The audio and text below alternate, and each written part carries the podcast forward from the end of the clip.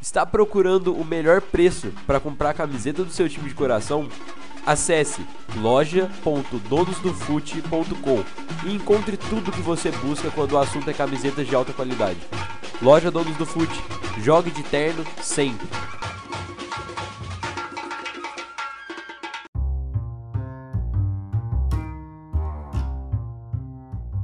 Dia, boa tarde, boa noite, torcedor tricolor, com o seu bloquinho e a sua caneta.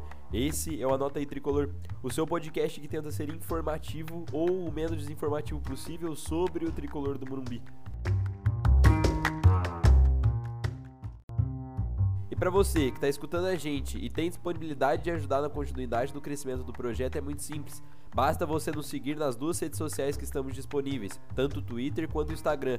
Ambas você encontra a gente buscando arroba anota underline tricolor, tudo minúsculo. Lá, nas duas bios das duas plataformas, você vai encontrar o nosso Linktree, que é um direcionamento para as múltiplas plataformas de streaming de podcast que estamos disponíveis. Você chegando lá, descobre qual, é, qual te traz a melhor experiência escutando o nosso conteúdo. Então é isso, fiquem aí com mais um episódio do Anota aí Tricolor. Valeu!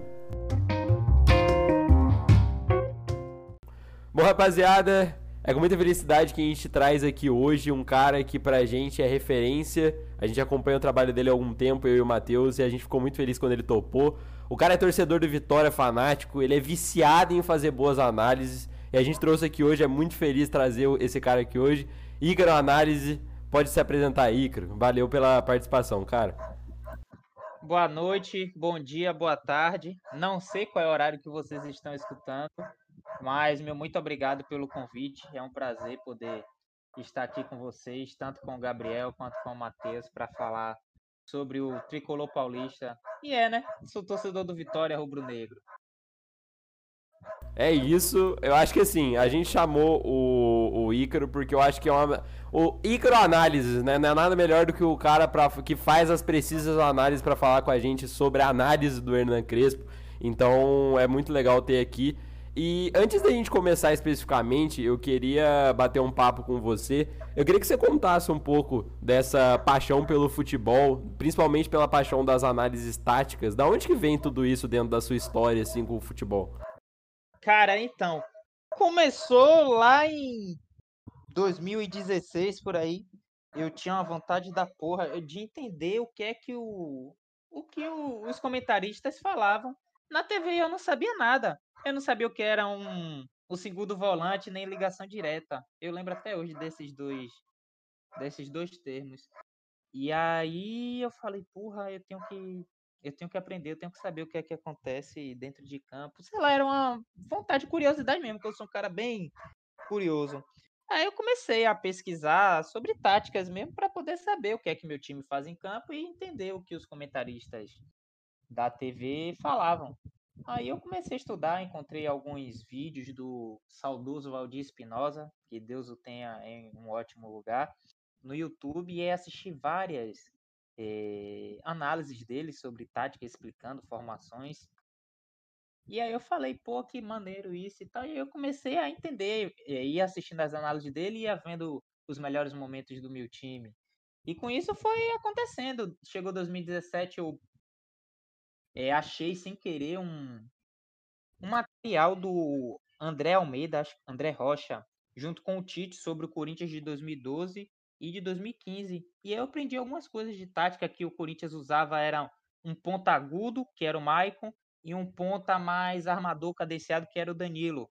E assim o Tite dizia que você mesclava é, é, entre ter um ponta construtor e um ponta mais definidor. E aí pronto, e, tudo isso eu fui estudando e fui guardando, anotando. Chegou depois eu ganhei os livros é, do Guardiola e do Alex Ferguson, e aí eu me apaixonei total por tática, por treinador e etc. E aí eu comecei a assistir futebol e a ver outra visão. Até recomendo o segundo livro de Guardiola, ou melhor, os dois livros de Guardiola, o Pepe Guardiola Confidencial e o Pepe Guardiola Evolução. Vocês vão se apaixonar pelo, pelo Guardiola eu era hater dele, e aí quando eu li o livro eu falei, pô, esse cara é, é foda. Aí eu falei, é, vou começar a acompanhar o, o Manchester City dele para saber se é isso tudo mesmo. E na primeira temporada ele não venceu títulos com o, com o Manchester City. E eu falei, é, bora acompanhar. Já tinha os brasileiros, Ederson, Fernandinho, Jesus, o Danilo, que havia chegado também. E aí pronto, e uma certa vez, em setembro, eu acho, eu encontrei o Data ESPN, o programa com o Renato Rodrigues, Paulo Calçade e o André Kifuri. E aí eu aprendi a, a realmente ver o jogo como um analista. Depois eu fiz o curso na Universidade do Futebol e tal, e aí foi, foi indo. E acabou que eu fiquei obcecado por, por tática, sou apaixonado por tática, mas também eu prefiro assistir os jogos do meu time sem ver tática. Aí eu faço minha análise depois do, do jogo. Porque, pô, você ficar vendo o jogo como se fosse um, um robô. Futebol é emoção, a gente precisa vibrar, xingar, gritar, sabe? E não querer ver. A gente olha assim, porque meio que se torna automático. O time tá fazendo uma pressão na saída de bola, o time tá conseguindo matar a saída de bola do adversário, o time tá muito recuado, o time tá muito para cima, o time tá aberto, tá fechado, sabe? Então, são essas coisas que a gente precisa. Eu, pelo menos, nunca perdi o meu lado torcedor, mesmo sendo analista, porque, acima de tudo, eu comecei a ver futebol como torcedor, eu comecei a fazer análise, a me interessar por tática, por ser um torcedor e para saber o que é que meu time fazia dentro de campo. Eu queria aproveitar que você, tá, você deixa bem enfatizada essa questão da emoção ainda do torcedor, né? Você, óbvio, torcedor do Vitória, torcedor do City, que você citou também. Eu queria aproveitar até uma, uma pergunta mais tiete, entre aspas, assim, e eu queria saber mais de sentimento. Como, como que foi para você ter aparecido no jogo aberto para falar justamente do que você ama, que é o futebol, e sobre o RT do Manchester City, cara, da página deles oficial, como que você se sentiu na, naquele momento, nesses dois momentos assim marcantes na, na sua vida? Engraçado que quando eu fui no jogo aberto daqui de Salvador, foi para falar do Vitória justamente, tinha se livrado da, da série da série C, estava na série B e tal e brigando pelo rebaixamento. Só que é alguns algumas semanas atrás eu havia comentado com o Elton Serra, é um jornalista daqui, ótimo, sensacional, belíssimo trabalho. Eu falei assim, pô, Elton, era Geninho o treinador da época.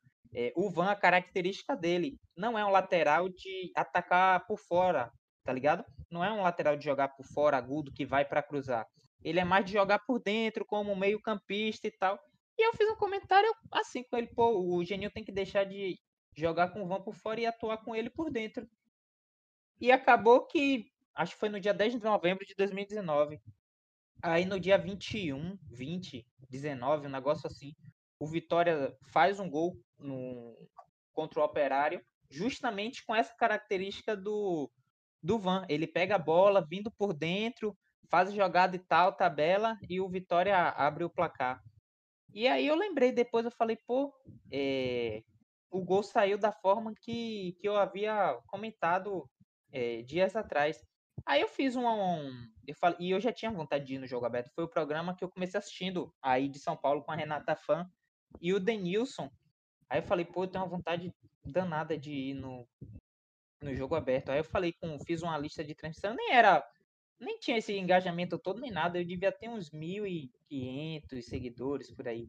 E eu falei, fiz um, uma lista de transmissão no WhatsApp, fiz um post no, no Instagram dizendo que era meu sonho e tal, meu nome já era Icar Análise e tudo. E falei que eu tinha acertado e tal a jogada.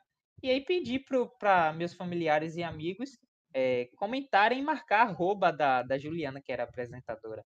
E aí deu o maior sucesso.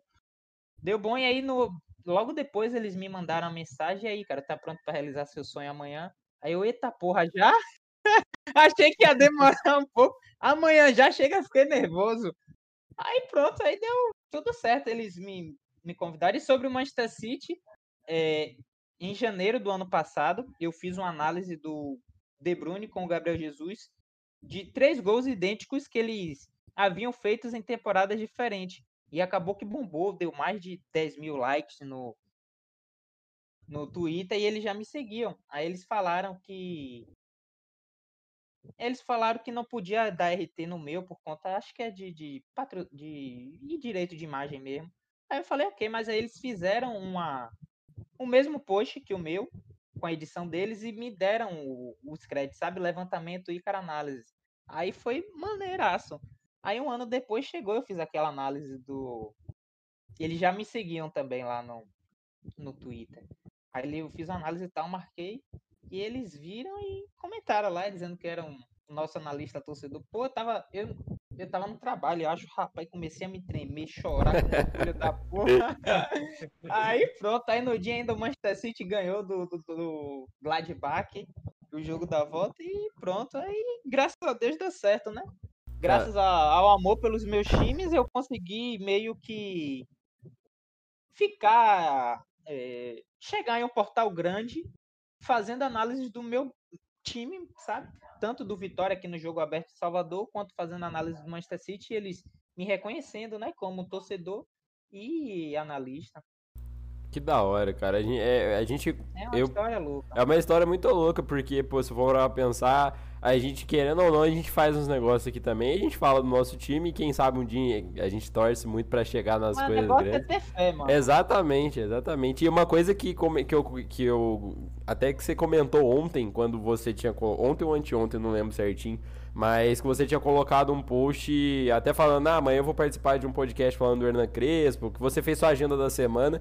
E aí você colocou embaixo falando, pô, três anos atrás eu tava, tipo, buscando lugar para poder falar e hoje em dia a galera me chama para participar. E eu acho que é muito é, disso, né, cara? É. Quando eu comecei mesmo lá em 2018 no MW, futebol, e não, você não tem tanto tanto engajamento, sabe? Você começa a ver outras pessoas que tem tal, sendo convidadas, chamadas, e você fala, pô, eu queria ser assim, eu queria ter engajamento tal, queria poder falar de futebol, porque é a nossa paixão, né? E aí eu não, não deixei de acreditar, é isso que eu sempre falo para todo mundo, acredite, sonhe, trabalhe duro e tenha fé que você vai conseguir.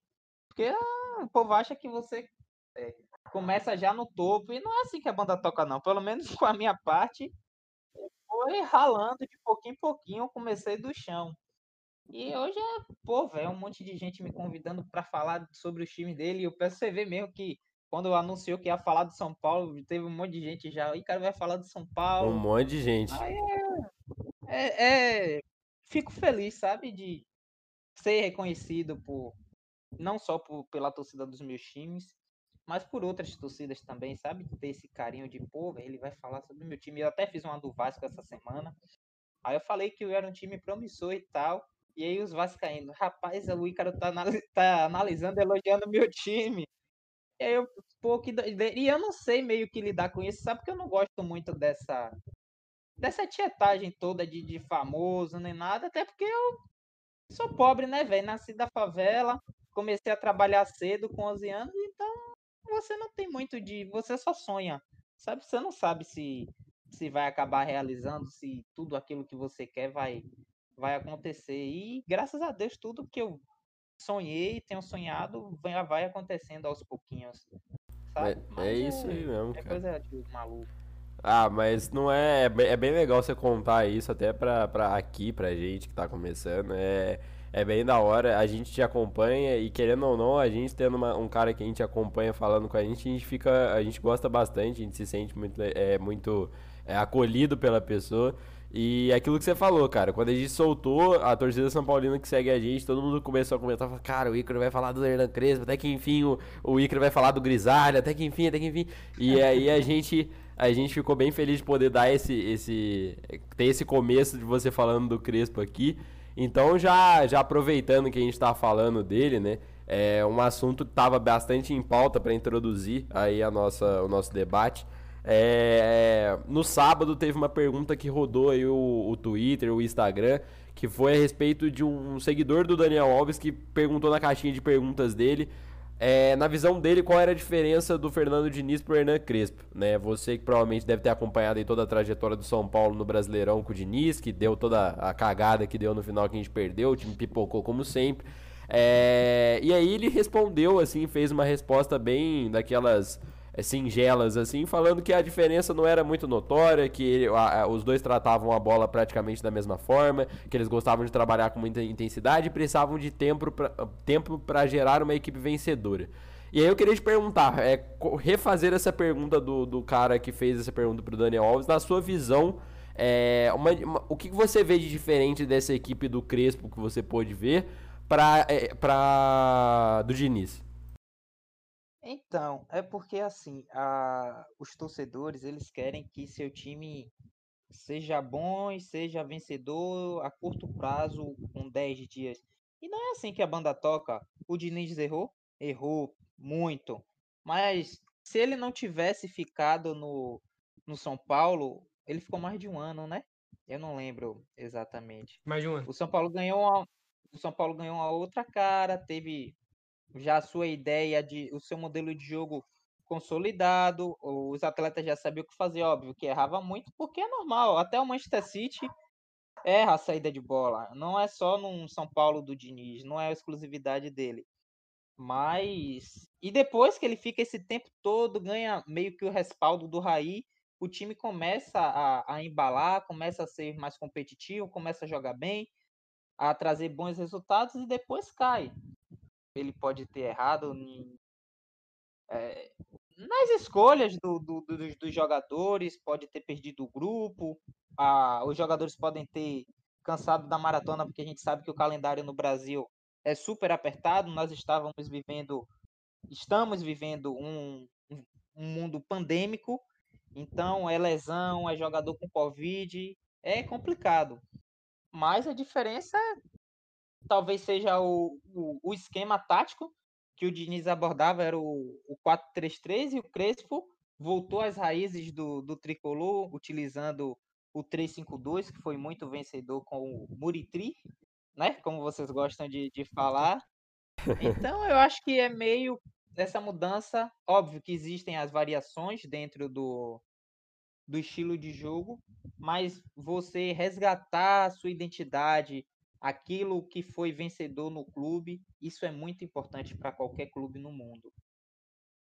Cara, puxando isso que o Ícaro falou, gostei muito da fala dele, porque realmente a gente não pode esperar que um time que acabou de ser assumido ganhe 30 jogos na temporada e seja campeão de tudo em 5 segundos. Nenhum Até o Manchester City, que com Guardiola passou uma temporada toda sem sem ganhar título, uma temporada sem ganhar títulos, e na segunda fez 100 pontos na Premier League. E eu tô Pepe. dizendo que o Crespo é o. Esse é de Pepe, né? Mas... É, pois é, e o São Paulo é muito maior do que o Manchester City. Mas assim, ah. precisa de tempo. O Guardiola precisou de tempo. Talvez a maior mente do futebol mundial precisou de tempo, porque os daqui não vão precisar, que são inferiores a ele, que não tem um ah. elenco tão bom quanto, tá ligado? Então é assim, precisa uhum. de tempo não é da noite pro dia, que é um Flamengo da vida de Jorge Jesus que deu uma sorte lá e tudo deu certo para eles. O treinador deu liga, os jogadores que chegaram deram liga no time e eles venceram Brasileirão e, e Libertadores. Eu é só... assim.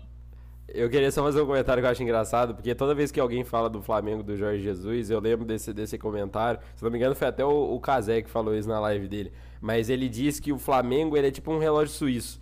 A, a todos, a, aquele Flamengo de 2019 era um relógio suíço que se você tirasse qualquer mísera peça daquele elenco, simplesmente o bagulho não desandava. Então, assim, e tudo era errado. conectado perfeitamente ali. Então não tinha é, como. Foi algo né? muito harmônico que deu muito certo a curto prazo. E o, o, o Jesus teve um mês para trabalhar por conta da Copa América e tal. Ótimos reforços chegaram. Mas não, não é garantia de sucesso, não. Tanto é que depois vários clubes aqui do Brasil trouxeram treinadores portugueses é meio é uma loucura o que acontece aqui com o nosso futebol. Sim, Quando foi em 2017, o, o Carelli ganhando brasileiro, vamos investir nos treinadores interinos. Aí deu errado, em 2018 foi o Felipão. Vamos investir nos treinadores cascudos. Assim que a banda toca, cara. É Sim, é bizarro. É, assim, é meio modismo que, que, que os, os clubes seguem. Sim, é praticamente isso. Se alguma coisa dá certo, todo mundo quer copiar. O, as pessoas falam muito, e eu acho que até é algo muito errado, que agora tá, certamente vai ser repetido de novo, porque como o Abel Ferreira deu certo, essa mania de treinadores portugueses devem continuar, Sim. mas nem o Abel tá fazendo um trabalho que para mim seja algo assim, nossa, uau, inovador. Porque não, mas é vencedor a curto como... prazo. Sim, e é então, isso que o torcedor quer. É uma questão de sorte, vencer. sabe? É, tem a sorte, sorte também. E o Palmeiras tem um elenco farto. Pô, demais. Fora que, além do, da, da grana que o Palmeiras tem, a, a base ajuda muito, né? Sim, Só e ele também soube esse... utilizar a, a base e o Abel é muito bom treinador. Sim. Coisa que o Luxemburgo não fazia. Tinha o mesmo elenco na mão, os mesmos jogadores da base e não fazia render como ele fez. Sim, é Até o verdade. Cebola, o Cebola que chegou a ser interino e tal, ele meio que faz o time já jogar Fez andar, melhor fez e andar. tal, tá ligado? Então não é assim que, que, que a banda toca. Alguns dão sorte, outros não. E, cara, só encerrando essa fase do, do Daniel, eu achei muito rasa a resposta dele, porque, poxa, se tu for analisar por segundos, não precisa nem ser algo assim muito grande, tu já vê a diferença total no estilo de marcação, que o Diniz marca em bloco, ataca em bloco, faz o ataque funcional, que é algo mais algo mais ligeiro e um pouco mais demorado às vezes, mas sabe a hora de ser luz. mais rápido e letal. Já o time do Crespo é algo totalmente diferente. Um jogo posicional, é um time que espera mais abrir um pouco o time, que encontra movimentações, ataca mais o espaço. E não é algo muito fechado, muito compacto, é algo Ortodoxo, mais né? aberto. Porque o Diniz, tem esse, o Diniz tem esse grandíssimo defeito de ser ortodoxo. E pelo Sim. que eu pude ver, o Crespo já é um treinador mais flexível. Demais, Então demais. isso é muito importante. Até o Guardiola, eu vou usar muito o Guardiola aqui porque é o time que eu mais acompanho, o Manchester City. E o Guardiola também é flexível. Tem alguns jogos que ele não é só ataque não. Ele baixa as linhas, é, vamos contra-atacar, vamos explorar os espaços e é, faz parte do futebol, cara. Não dá para você jogar bem sempre. Se você jogar só com uma forma, é, um só esquema, os times vão aprender. Então você precisa ter variedade de como atacar sabe? Para poder, porque a cada hora os times vão estudando e vão é, encontrando soluções para poder anular aquela equipe. Eu acho que isso que era o, era o grande problema, era o que a gente cobrava tanto do Diniz, porque era só em momentos de pressão que ele fazia alguma alteração crucial que já poderia ter sido feita há algum tempo atrás e convertido em um curto período de tempo que pudesse gerar resultados melhores do que o que ele teve. Então, É, assim, é igual a- é. a, a questão da entrada do Luan no time. Eu lembro que era o, o Luan tava na reserva, ninguém, o São Paulo tomando gol pra cacete, ninguém entendia por que ele não colocava o moleque. Aí ele foi lá, colocou o moleque, curiosamente o São Paulo ficou, sei lá, 10 jogos, tomou 3 gols. Aí todo mundo, nossa, por que não sei o quê? Porque, cara, era só ele ter feito a mudança antes, mas ele é muito cabeça dura, ele insiste no É sistema e ele fica. aquela, aquela, aquele papo de é teimosia ou convicção, sabe? Que ficam os dois lado a lado e a gente não sabe se ele estava sendo teimoso, estava acreditando fielmente na, na Acho ideia que- dele. acho que é E, isso de às vezes você precisa ser um pouco mais maleável, sabe? Com, com tudo, com o futebol, com a vida, não pode ser sempre, como vocês falarem, cabeça dura. Precisa ouvir uns conselhos, não, não é assim, vamos tentar de uma outra forma, mude isso. Mas às vezes ele fica naquilo, não é assim, ele tem, crê que daquela forma vai dar resultado e que precisa de tempo para poder ser lapidado, sabe? É, Aham, até uma das- alternativas pra gente pensar, é. puxando algo assim que não é nem do futebol, né?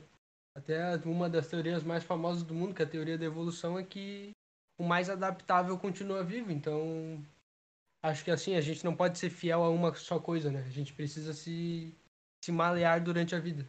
É, Claro, porque a vida é muito maior do que você ser algo, uma única coisa para sempre. Não é assim que, que toca. A gente vai se fazendo, porque as coisas prontas é um, um computador, um celular. A gente vai se fazendo a cada instante, a gente vai aprendendo, vai errando, vai melhorando, outros vão piorando, mas é da vida mesmo essas coisas. E uma coisa que eu acho curiosa é porque, assim, é, você percebe que foi o momento certo da troca, né? Voltando para a questão do, do Crespo dessa, dessa mudança. É, eu vi Já muito- não havia mais clima. É, não, e assim, mais, mais do que isso, é, tem uma entrevista na Jovem Pan do Flávio Prado, ele é muito amigo do Diniz. E ele pergunta, ele teve uma conversa logo em seguida que o Diniz foi demitido. No outro dia, ele conversou, segundo ele, durante seis horas com o Diniz.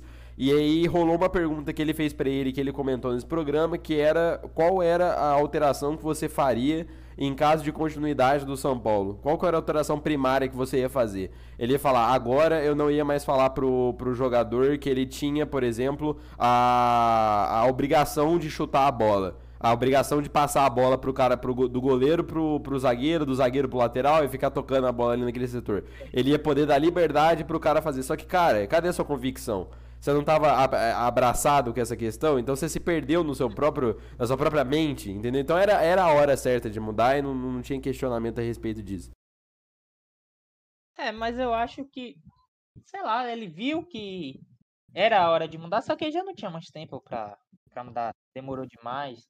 Ou o São Paulo foi muito apressado com ele. Sabe, é é complicado, mas o bom é que ele reconheceu, né, o que precisa melhorar, não precisa ser tão ortodoxo com a saída curta, sabe? Que você pode dar mais liberdade, pode fazer uma saída de bola longa, porque o futebol é assim. Não, eu sou muito contra quem gosta de demonizar a saída curta ou quem gosta de falar do time que eu sou muito contra quem gosta de demonizar a saída curta ou quem fala mal do contra-ataque, do escanteio curto. Cara, é futebol, futebol é feito de ideias. Para de querer ficar cagando regra com o, o que você gosta, pô. O importante é. Eu, eu gosto do time que ataca muito e faz 10 gols no adversário, gosta do time que se retranca todo e fica lá negando espaço ao adversário e ganha o jogo de uma bola, faz 1 a 0 É assim que tem que ser o futebol, sabe? Hoje eu já fui muito ortodoxo também, confesso. Antes eu achava que o time certo era. Não, você tem que ter a posse, tem que, que jogar com a bola, ir para cima do adversário, não pode ficar se retrancando, mas hoje em dia eu já vi que eu gosto de tudo. Time que é, gosta de retrancar, que gosta de atacar, bola longa, saída curta, escanteio curto, escanteio longo.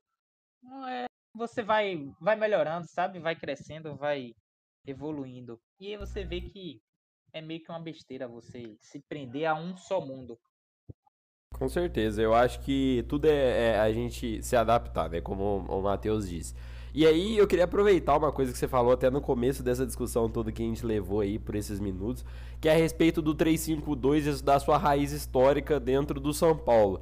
É, se você pudesse falar uma dinâmica que se altera com a entrada desse 352, obviamente, além da, da, falar o básico, que é trocar o lateral, o lateral virar um ala e você ter três zagueiros, uma mudança que você pode ver de perfil de um time quando ele passa a ter o 352, saindo desse 4-3-3 convencional, de uma aplicação que já vinha de técnicos aí antes do, do, do Diniz há algum tempo, e esse 352 voltando a uma raiz vitoriosa do São Paulo, o que, que você tem de, de opinião a respeito da volta desse modelo para o Morumbi?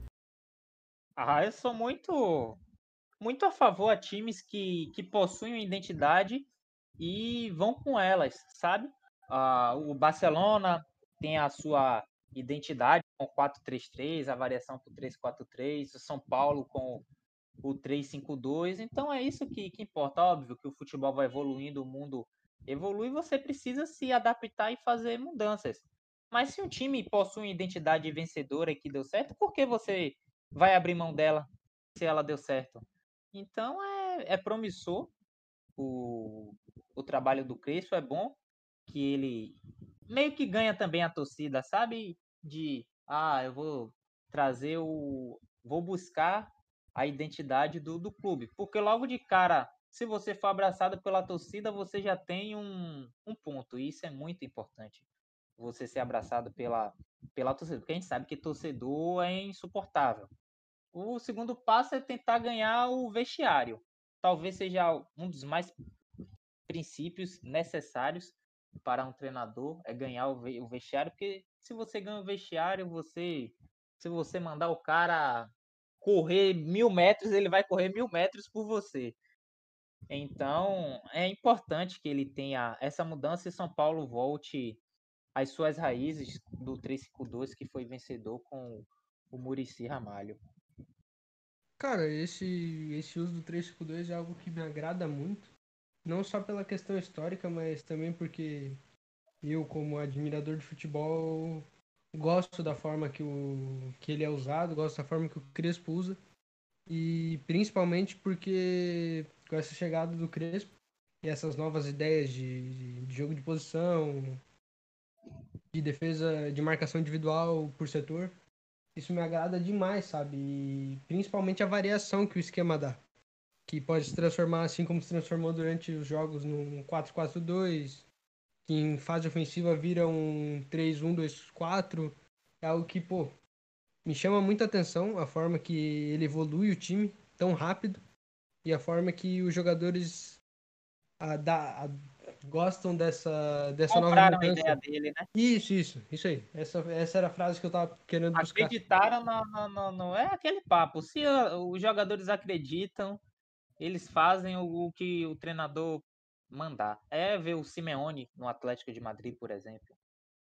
Sabe? Sim, Então, o é- Simeone é, é um exemplo fiel disso, porque por mais que tenha jogadores com qualidade extrema, jogadores de, de muito Sim. toque, de muito refino, ele ainda fica com aquela cabeça dura de jogar retrancado por uma bola. E, os caras É, acreditam nisso poderia e fazem um isso. mais.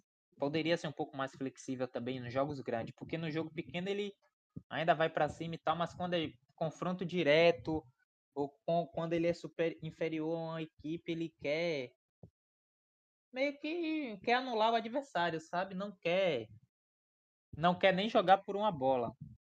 E às vezes acaba dando certo, às vezes acaba dando errado. E paciência, só que ele toma muita porrada por isso. Eu acho que deveria melhorar também. Mas o, Sim. o Crespo, que também é argentino, eles jogaram juntos. Eu tava até assistindo o Brasil e Argentina hoje, de 2000.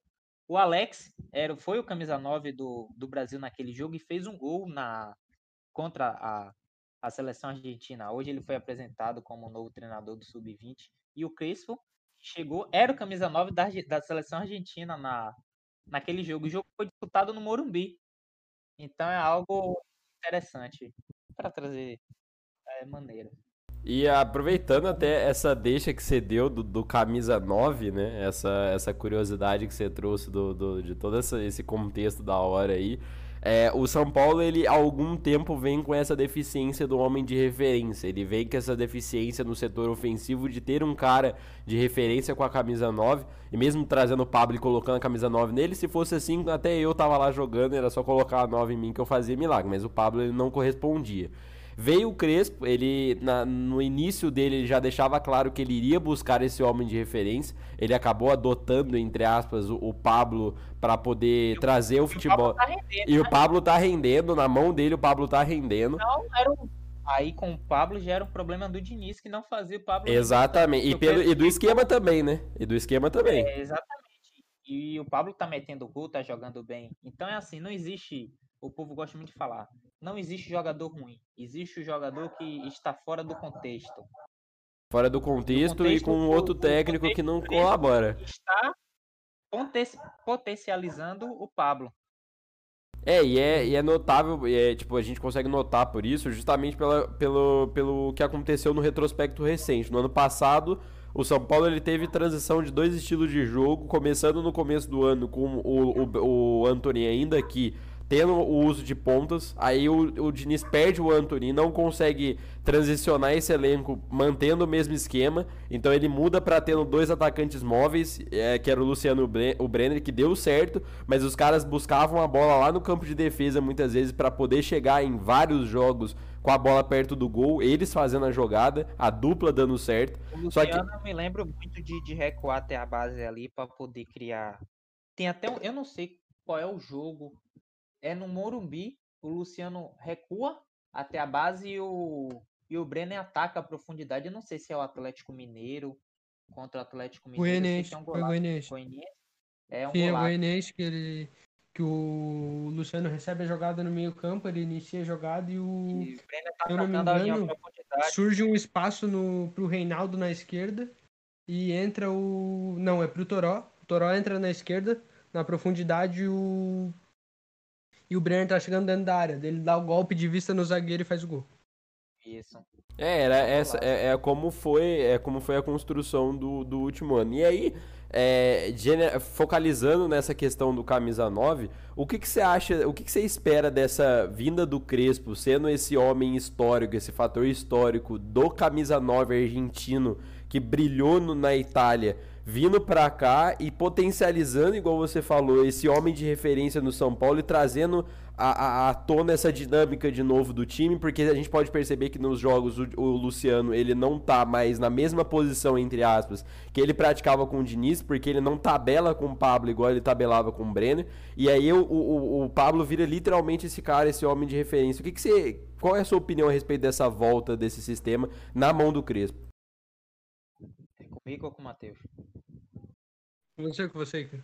Ah, cara, é, o 9, ele é muito importante pro, pro time hoje em dia. Primeiro porque ele tem que saber construir, como o, o, o Luciano é, fazia, tem que saber construir, tem que saber atacar o espaço, tem que saber ser um bom finalizador, tem que ser um jogador completo, tem que ser um atacante completo. Aquele 9 é, é, centralizado que fica estático, poucos existem no, no futebol atual, no, até no próprio futebol brasileiro.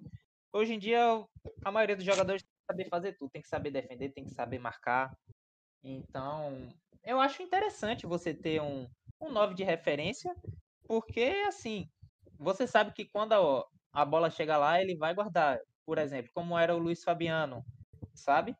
A bola chegava e ele guardava, o fabuloso. Então é importante o, o 9 de voltar ao time, você meio que abrir mão da dos jogadores por dentro, o, os dois atacantes. Até pegando um gancho aí um pouco mais antigo, o, o Amoroso, que era um, um 9 assim, o Washington, que jogou assim o Borges. Então é tá buscando a, a identidade vencedora do, do São Paulo. Cara, como o Ícaro falou, eu, eu gosto muito disso. Porque hoje em dia não existe mais um jogador que faz uma função só. Todos precisam ser multifuncionais. Então, o Pablo, como esse nove de referência, por mais que criticado e por mais que a torcida peça muito a cabeça do Pablo ainda, por mais que ele tenha esteja rendendo mais agora, ele é um cara que para mim me agrada muito nessa função, porque ele nunca foi esse cara. Ele sempre foi o cara de cair para os lados, ele sempre foi o cara de fazer de fazer abre pontos espaço. nas profundidades. Sim, ele é um cara que abre espaço. Sim. E agora, com o Crespo adotando ele nessa função, ele ganha mais uma gama enorme de funcionalidades dentro do campo. Porque além de ser o 9, ele consegue ser o cara que faz, a, que faz as aberturas. Tem um gol do São Paulo contra a Inter de Limeira, que é o primeiro gol, gol do Gabriel Sara. E o Pablo ele se desloca para o lado direito. Ele tá na lateral direita, ele recebe a bola ele espera o Igor Vinícius passar nas costas dele e ele dá um passe lindo de calcanhar. Então. Inteligência qualidade técnica. Sim. É, então é isso que me agrada nele, entende? Essa, essa junção da, da referência com o cara que A sabe se movimentar e sabe se situar no campo em diversas posições, entende? Isso me agrada muito. Não sei isso como é que tu vê essa, ele nessa função. Cara, eu acho maneiro, porque, tipo, o importante é o time ganhar, velho. Eu acho que hoje em dia a maioria do, do, dos jogadores não pensam em ser artilheiro nem nada, eles querem fazer gol pro time ganhar. E é, você quer o quê? Que o cara seja artilheiro do, do, do seu time ou que o seu time conquiste título? O importante é vencer, meu irmão. É ganhar. Essa o pergunta pro São Paulino é sacanagem, cara. É, não, eu sei, mas mesmo assim, São Paulo é gigante tem uma história riquíssima. Mas o importante é, é ganhar. E ele vai fazer gols, vai dar assistências assim, vai ter horas que ele vai passar em branco, porque isso acontece com qualquer atacante no mundo, seja com Cristiano Ronaldo, seja com Ralandinho, acontecem com todos. E a torcida precisa é, entender qual é a função dele dentro de campo. Mas isso daí já é um trabalho de vocês que produzem conteúdo, tentar convencer a torcida São Paulina sobre a função do Pablo. com certeza, com certeza. Eu acho que é muito importante a gente. É, a gente já vem batendo na tecla do Pablo há algum tempo. É, principalmente depois, acho que se eu não me engano, do jogo contra o Botafogo de São Paulo. Ele já, ele já tinha vindo ok no jogo contra o Flamengo, que foi o último do Brasileirão. É, e ele vai bem até no jogo contra o Botafogo. Só que a torcida ela tinha uma, uma, uma visão do Pablo tão deturpada que o cara errava um passe. Se você atualizava sua timeline do Twitter e seguia meia dúzia de São Paulinos, você ia ver todos eles xingando o Pablo. Era, a, a, torcida chegou no limite da paciência com o cara de que ele podia errar um passe que já ia ser escrachado, entendeu? Então, assim, a gente tenta trazer essa visão de que ele vai ser uma peça muito importante e ele tá jogando muito bem. Então a gente tem que abraçar a causa e tem que trazer esse jogador pra. Porque além de tudo é um ativo do clube, né? Então a gente não pode. E não só o ativo, ele é o ativo, né? Ele foi uma, uma o dinheiro que foi investido nele é um dinheiro absurdo. Então, assim, tem que jogar bola. Exatamente, contratação mais cara da história de São Paulo. Então ele tem que abraçar o é. cara. Sim, ele é a contratação mais cara da história de São Paulo. É, então, é, então é, ele precisa ser muito abraçado, não pouco.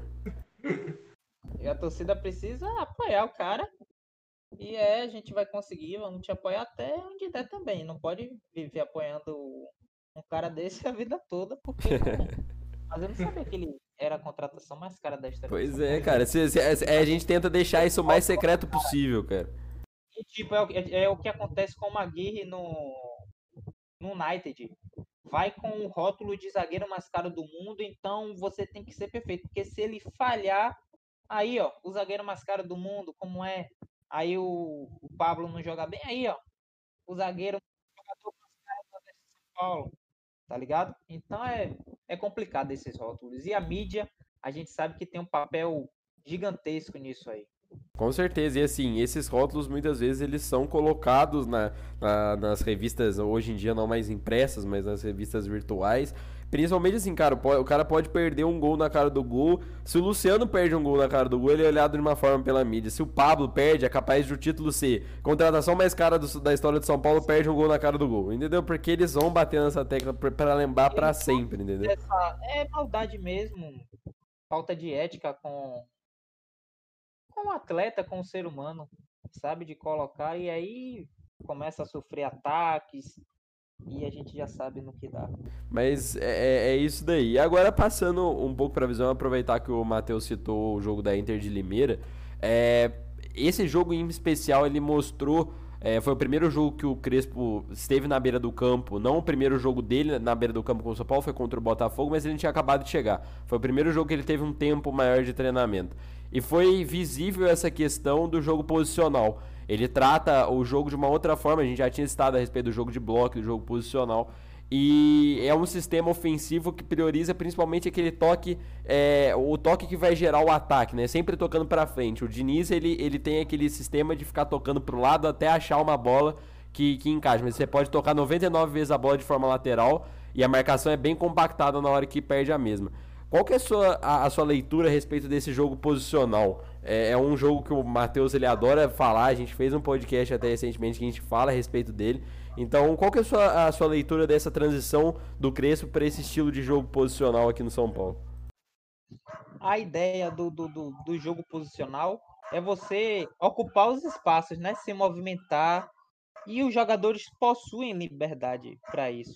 As pessoas acham que o jogo posicional é você ficar preso lá na posição e esperar a bola. Não, e esperar a bola chegar no pé. Não é assim que, que, que, que acontece. Você se movimenta, você abre espaço, você gera espaços eh, movendo os adversários, que é a principal questão de tudo, porque se você não gerar espaço para os seus jogadores eh, infiltrarem, acharem um passe, não vai adiantar de nada, tá ligado? Mas eu tô até vendo aqui um do sobre o, o Crespo falando a questão de tocar rápido a bola, né? Porque assim, é a transição rápida. A transição nada mais nada menos é do que a troca de passes. E isso é muito importante do que, por exemplo, se você pode, você tá com a bola na lateral direita. Se você pode virar pro, pro, pro lateral esquerdo, você vai fazer isso. E tem times que não. Toca no zagueiro da direita, aí o zagueiro da direita toca no zagueiro da esquerda, o zagueiro da esquerda toca no lateral esquerdo. Isso você perde muito tempo. Você precisa ser rápido, porque o- os adversários vão tirando os espaços e se você bobear, é uma hora que os caras estão com a, a marcação encaixada, um bloco, bloco alto ou médio, eles roubam a bola e fazem o, o gol, tá ligado? Então você precisa tocar é, rápido a bola para o jogo poder fluir não ser aquele jogo lento, sonolento, tá ligado? Uhum.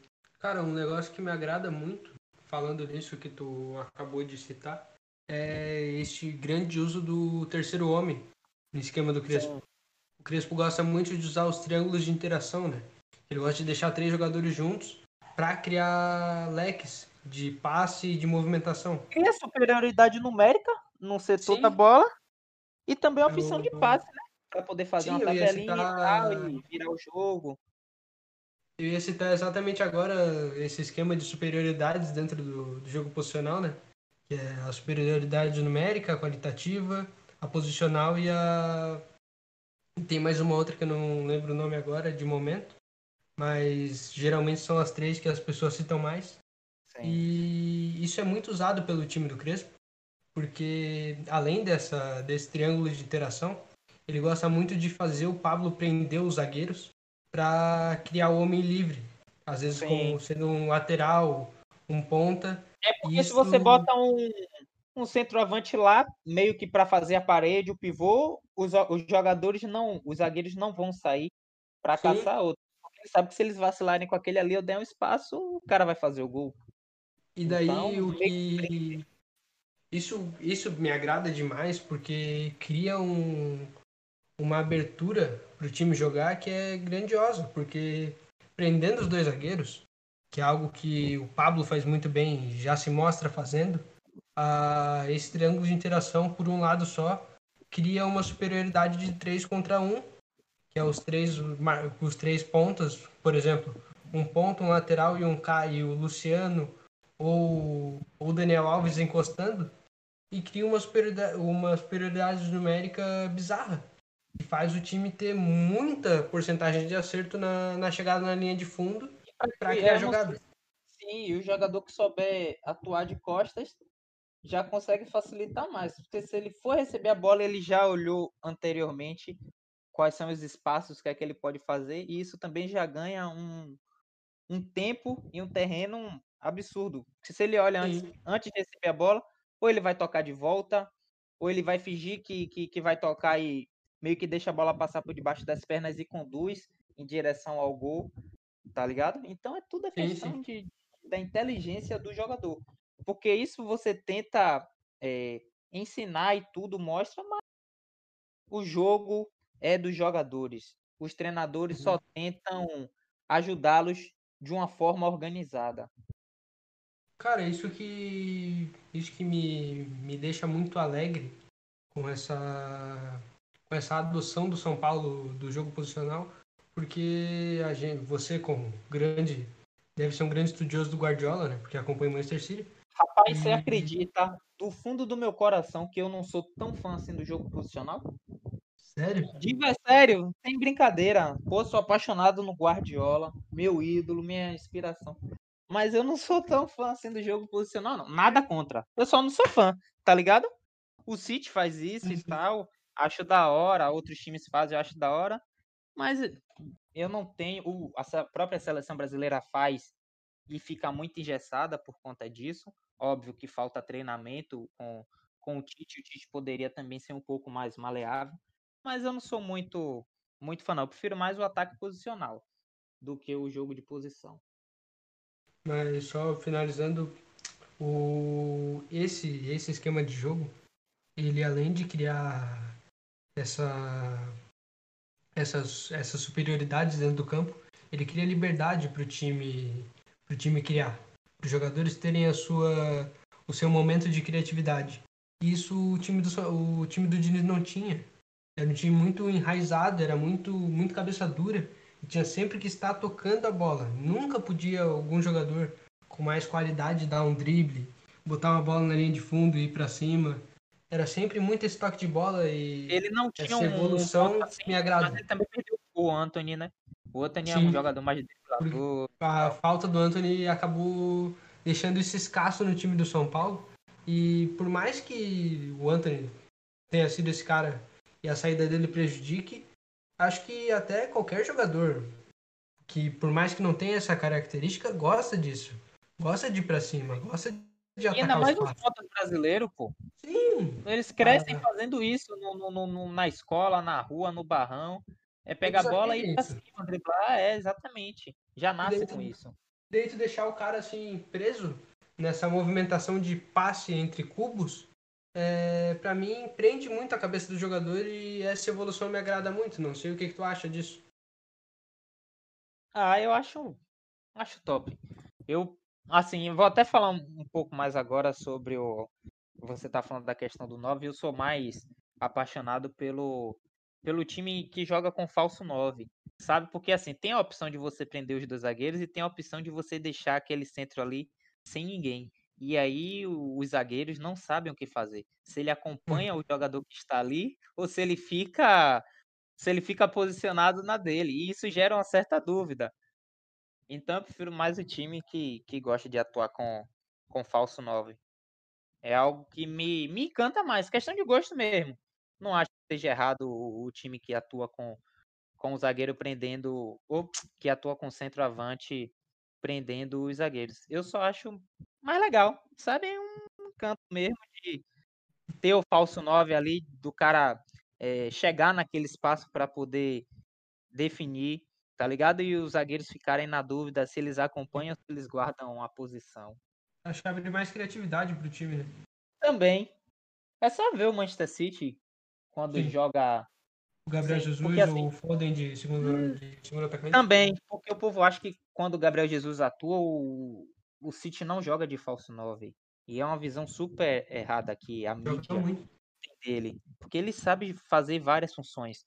Tanto de 9, quanto de falso 9, como de ponta. Gabriel Jesus é super é, inteligente.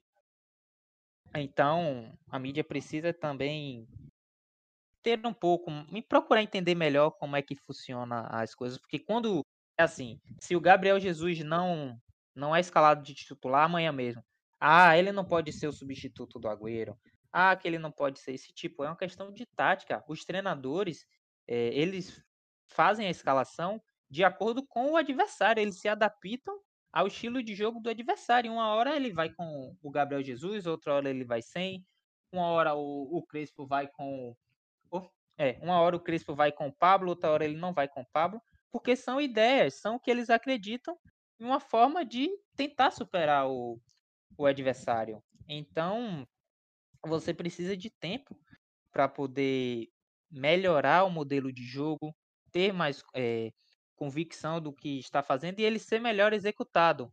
Porque não adianta estar jogando bem assim na, na, no Paulista, sendo que ele não tem nem 10 jogos ainda. É muito pouco, quase nada. Ele precisa de no mínimo seis meses para poder firmar o que ele acredita, os jogadores entenderem o que ele quer propor, para depois o time começar a fluir eh, em forma de harmonia, sabe? Mas, Gerando o, o, me- o mecanismo do, da equipe mais eh, natural, de forma mais Uhum. natural mesmo. É, ainda mais a palavra. um, ainda mais um sistema de jogo assim que é tão, tão novo no Brasil e que precisa de Sim, mais que as tempo pra pessoas entrar têm na cabeça preconceito, né? Acham que porque você atuar com três zagueiros, o time é retranqueiro. E não é assim, Muito. cara. Sabe? Então, é muita pre- é muita coisa que precisa ser quebrada no, no futebol É, brasileiro. É, isso, muito isso parte muito da mídia, né? sobre- Também, Até a o mídia é uma das principais do- responsáveis por isso. O que tu falou do Jesus, acho que vale para essa gama de jogadores brasileiros que estão na Europa, vale um carinho maior da- das críticas jornalísticas. Assim, Porque- trazendo até pro lado do São Paulo, é, a seleção brasileira. Porque, ah, o Daniel Alves não pode estar jogando de, de meio campista no São Paulo e no Brasil ele vai atuar de, de lateral. Cara, quando o Brasil tem a bola, o meio campista, o lateral direito se torna o meio campista. E o Daniel Alves já faz isso no, no São Paulo. E ele não, não vai, por conta de alguns jogos como meio campista, ele não vai esquecer como é que, que, que se defende que joga de lateral, sendo que ele passou mais de 10 anos atuando no mais alto nível da, do futebol desta maneira, sabe?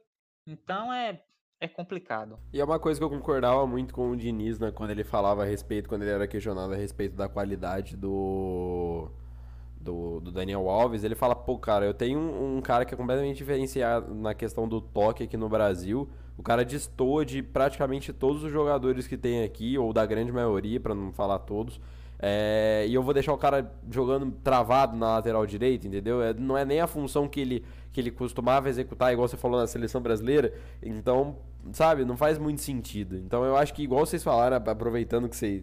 Eu deixei vocês debaterem aí durante muito tempo, porque é, vocês dois adoram. Eu, eu confesso que eu sou mais da parte jornalística, eu tenho mais a vontade do, do jornalismo ali, do tato do jornalismo. O Matheus já é o cara completamente do. do ele, o sonho dele é ser treinador, então ele adora de falar essas coisas.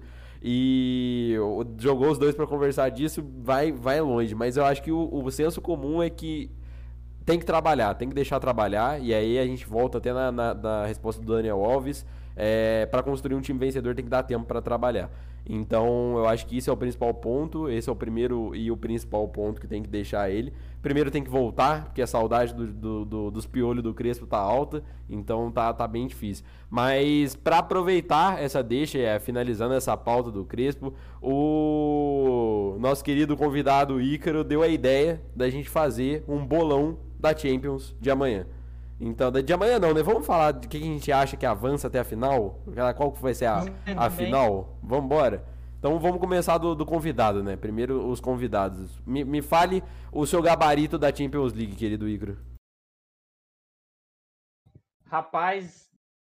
Ah, eu sou complicado com as quartas Clubista, de final. clubista, hein? Ó, sem clubismo, hein? Uma, uma mescla aí, ó, pelo amor de Deus.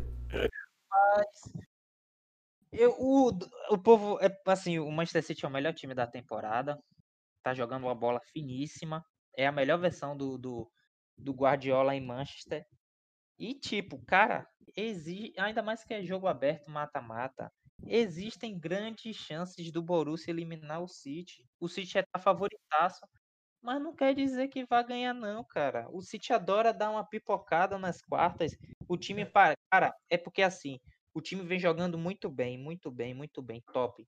Chega nas quartas de final, eu não sei o que é que acontece. Os caras parece que desaprendem a jogar bola, erra a saída de bola, que é uma brincadeira, perde gol de cara. O time, no... cara, é bizarro o que acontece com o Manchester City. Mas, usando todo o meu clubismo aqui, é, eu acho que o City passa da. Certo. É para falar só das quartas? É, não, pode, pode, pode, o que você quiser, pode falar das quartas não, só. Das quartas. É o campeão, é o campeão. Não, vamos falar, falar só das quartas, que tá, o campeão ainda tá muito é. longe, a gente nem sabe qual que vai ser a próxima. Fala das quartas que é mais fácil. Então eu acho que o City passa na. Passa do Dortmund. É... O Real Madrid eu acho que vai passar do Liverpool. Eu não sei, o Real Madrid, cara, é o maior time do mundo caras estão tratando como um. Como um nada, né, mano? É bizarro, né, é, né, cara? É bizarro. Só que o Liverpool também é gigante, pô. E vem numa evolução gritante aí. Nos últimos três jogos a equipe não sofreu gol. Então é. Mas eu passa real, então. Dar... eu acho que vai dar real porque as pessoas estão desacreditando demais, sabe? É tipo que fazem com a seleção brasileira em Copa do Mundo ou com o Real Madrid em Champions League. Cara, eles precisam de respeito. Podem estar mal que for, mas ainda assim tem uma camisa super pesada. Então eu acho que vai dar Real Madrid. Eu acho que o Porto vai passar do Chelsea. Uma coisa que eu tô pensando também, mano. Pra mim é o confronto mais equilibrado dessas quartas. O mais desequilibrado é o do City e o do Borussia. E no Bayern e PSG, eu acho que o Bayern vai passar. Porque o Bayern ainda continua sendo muito mais time sem o Lewandowski. Porque o povo acha que o Bayern é só Lewandowski. Uma coisa é o PSG, que é só o Neymar, pô. Teve o Mbappé aí jogando bem e tal, mas a gente sabe que o cara mesmo é Neymar. Então, eu acho que passa esses quatro: City, Porto, Bayern e Real Madrid. Antes de passar pro Matheus, Matheus fechar, eu vou passar o meu rapidinho, aí o Matheus fecha e aí depois a gente fecha o, o episódio. Eu vou na onda de, na, na, sua análise da questão do Real Madrid. Eu acho bizarro a galera tá desconsiderando completamente. Desde o jogo do Atalanta eu já tava vendo muita gente falando, falando, falando, falando. Cara, calma aí, cara. Tem, tem, tem, muita Champions, tem muitas Champions em jogo ali para você poder falar que, que vai cair tão fácil assim. Então eu acho que o Real passa. É, o City Borussia, eu acho que vai dar muito jogo, principalmente nesse primeiro. Mas se o City conseguir um bom resultado, eu acho que o segundo tem tudo para ser meio desequilibrante e o City fazer um, um bom ah, jogo. Eu acredito assim, nisso. Não, eu acredito nisso. City vai ah, o City vai arrumar uma forma de complicar. Pega a verdade, pelo histórico, mas assim, é, é, é, é uma, uma, visão que eu tenho. Eu acho que esse time do Borussia, eu vi, eu acho que esse final de semana eles jogaram contra o Frankfurt, o Eintracht Frankfurt. E, cara, é, se não me engano, eles perderam, eles empataram. Mas foi um jogo horroroso. Perderam, Eles perderam, foi tipo um bagulho horroroso de ver. Então, assim, eu acho que o City, ele tá. É, é, essa temporada, igual você falou, é muito distoante dos outros times. Eu acho que é uma da. da é o melhor time desse, desse pote da Champions aí. É, é, o melhor time, é o que vem me, jogando melhor futebol. Então, eu acho que eles têm que quebrar essa zica agora. Ainda mais que tem toda essa mística da despedida do Agüero, da temporada de despedida. Eu acho que ele vai ah, sair com o título. Não, mas ele, mas ele não ia sair, pô. Mas ele não ia sair, pô. Calma ia sair, ah, vamos ganhar pelo Company. Perdeu pro Tottenham. Ano passado era o Davi Silva. Perdeu pro Lyon. É bizarro. É, então como torcedor, você sabe, mas, mas, assim, eu olhando de fora não acompanho tanto o City. É, mas é, o PSG e o Bayern, eu concordo com você, eu acho que não tem quase que a mínima chance do PSG passar. É óbvio, tem, mas, não, cara. Tem. Não, mas, cara, de verdade, eu acho o time do PSG um time muito fraco como conjunto. Eu acho que focalizar ali que o Neymar vai estar num bom dia, o Mbappé vai estar num bom dia. é, é, muita sorte, é jogar muito com a sorte. O time do Bayern é um time muito organizado. Tá, se você olhar as estatísticas dos caras sem o Lewandowski, é bizarro a capacidade deles também de, de gol, de marcação. Então, assim, eu acho que vai dar Bayern. Porto e Chelsea é outro também que eu vejo a galera dando como certo o Chelsea passar. E esse time do Porto é um time complicadíssimo. O jogo deles contra a Juventus foi pegadíssimo. Conseguiram o resultado, jogaram ali com uma raça absurda. Jogaram melhor. Jogaram, jogaram melhor, jogaram melhor, jogaram com raça e passaram assim na honestidade mesmo. Eles mereciam passar naquele jogo. O time do Chelsea que veio de uma goleada que eles tomaram agora na Premier League. Então eu acho que o Porto passa nessa, nessa, nessas quartas de final. E, e você, Matheus, qual, quais são os resultados que você acredita para essas quartas? Eu vou começar pelo, pelo Porto Chelsea, que eu vou na onda de vocês também. Eu acho que, que o Porto vem melhor. Acho que o Pepe vai engolir mais uma vez um ataque inteiro e acho que o Porto passa com uma certa tranquilidade até. Eu acho o time do Chelsea muito fraco, para mim. Eita, muito fraco assim também não, hein? É...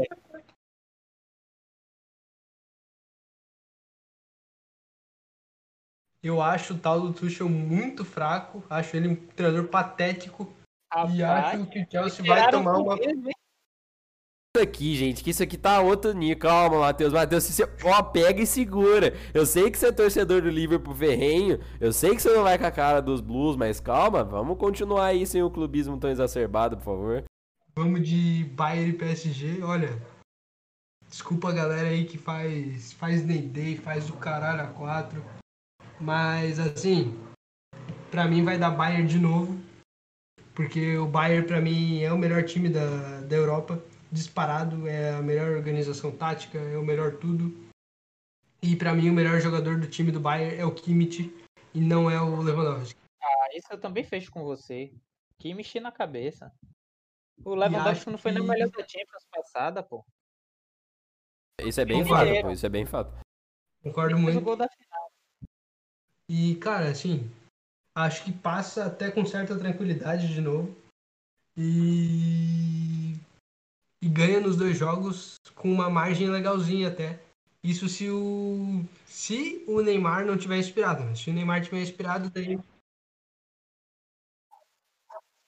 Navas gosta, tá? De um joguinho decisivo, tá? Ele gosta. Ah, jogador grande, jogador gosta muito. de jogo grande. Ah, cara, City Dortmund, pra mim é Ih, cortou. tá, jogo. Repete, repete, repete, repete, repete. Pode fazer o que for, o Guardiola vai botar os caras no bolso. Vai dar Manchester City. Pode cair chuva de meteoro. Vai dar City. Beleza. Não tem como. Que isso. Tanta convicção no Matheus assim, acho que vai ter que ser cobrado no próximo episódio, com absoluta certeza. E, cara, pra fechar, olha. Vocês vão falar que é clubismo, pode falar. Quero nem saber, Lá, porque vai dar Liverpool tranquilo. O Diogo Jota vai guardar três no Real Madrid. Vai ser uma coisa linda. Eita!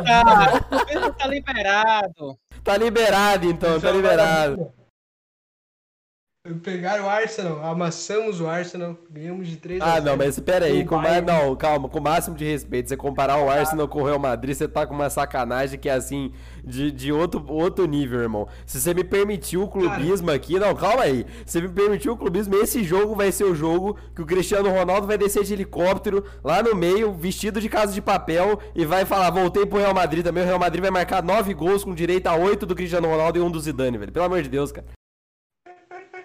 Mas, cara, assim, ó, devidas às proporções da camisa do Real Madrid, que é algo assim, entorta até, até metâneo, né?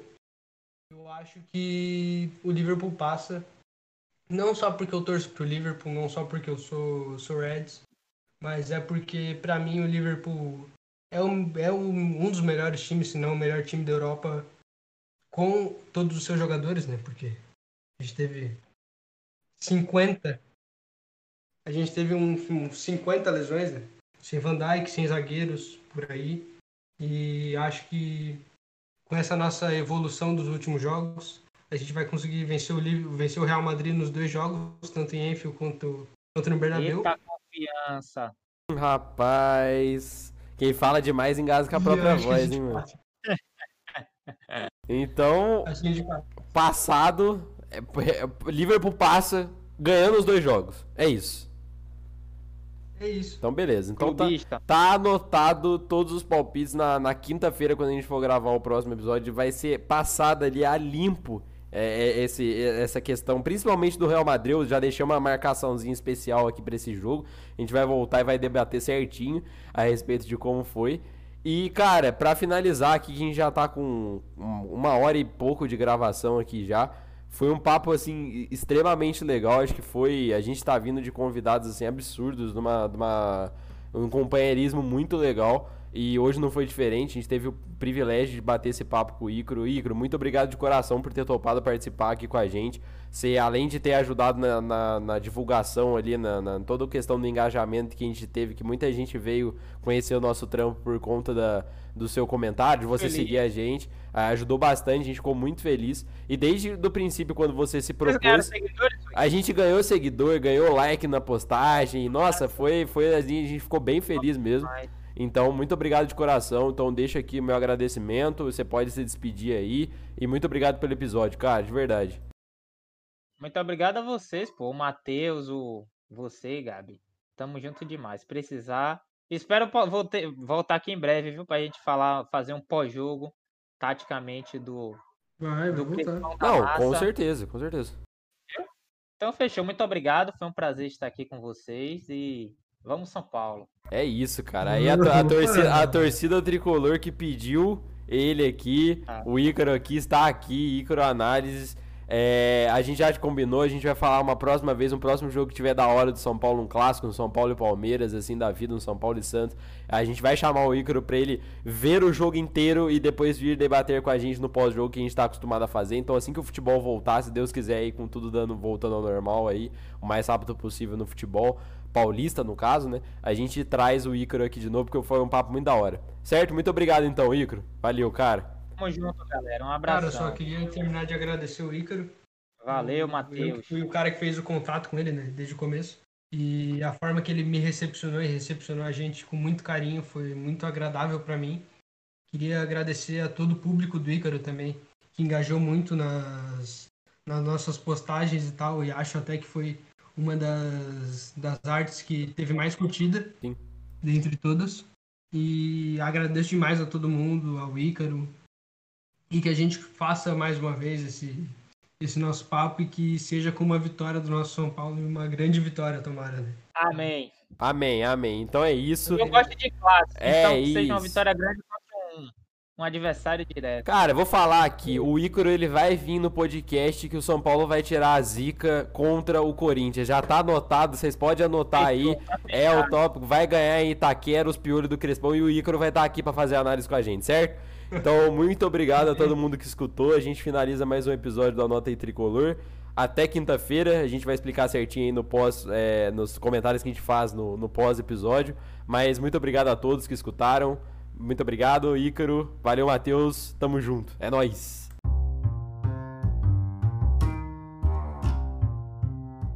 Bom, passando aqui agora para os nossos recados que a gente dá sempre posterior ao fim do episódio, agradecendo mais uma vez ao Icro, passando bem rapidinho para vocês e a gente tem três pontuações para falar. Primeiro, tá rolando sorteio no arroba nota underline tricolor lá no Twitter. Então você clica no nosso Linktree, tanto pelo Twitter quanto pelo Instagram, que você pode ser redirecionado também diretamente para a página do sorteio, é um outro caminho, ou procurar a gente só pelo arroba nota underline tricolor lá no Twitter. São três camisetas em parceria com a loja TJS Sports e é o nosso patrocinador, Donos do Foot. Compre suas peitas lá, não esquece disso.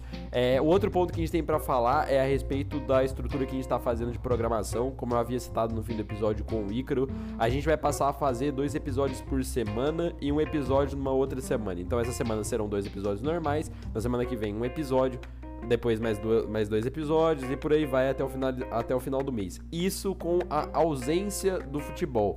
Em caso da volta, volta a nossa grade normal de programação, sempre posterior aos jogos, a gente vai fazer a nossa gravação e vai publicar o podcast falando sobre os jogos. Agora, trazendo essa dinâmica de entrevista, a gente vai tentar dar uma reduzida enquanto o futebol não voltar.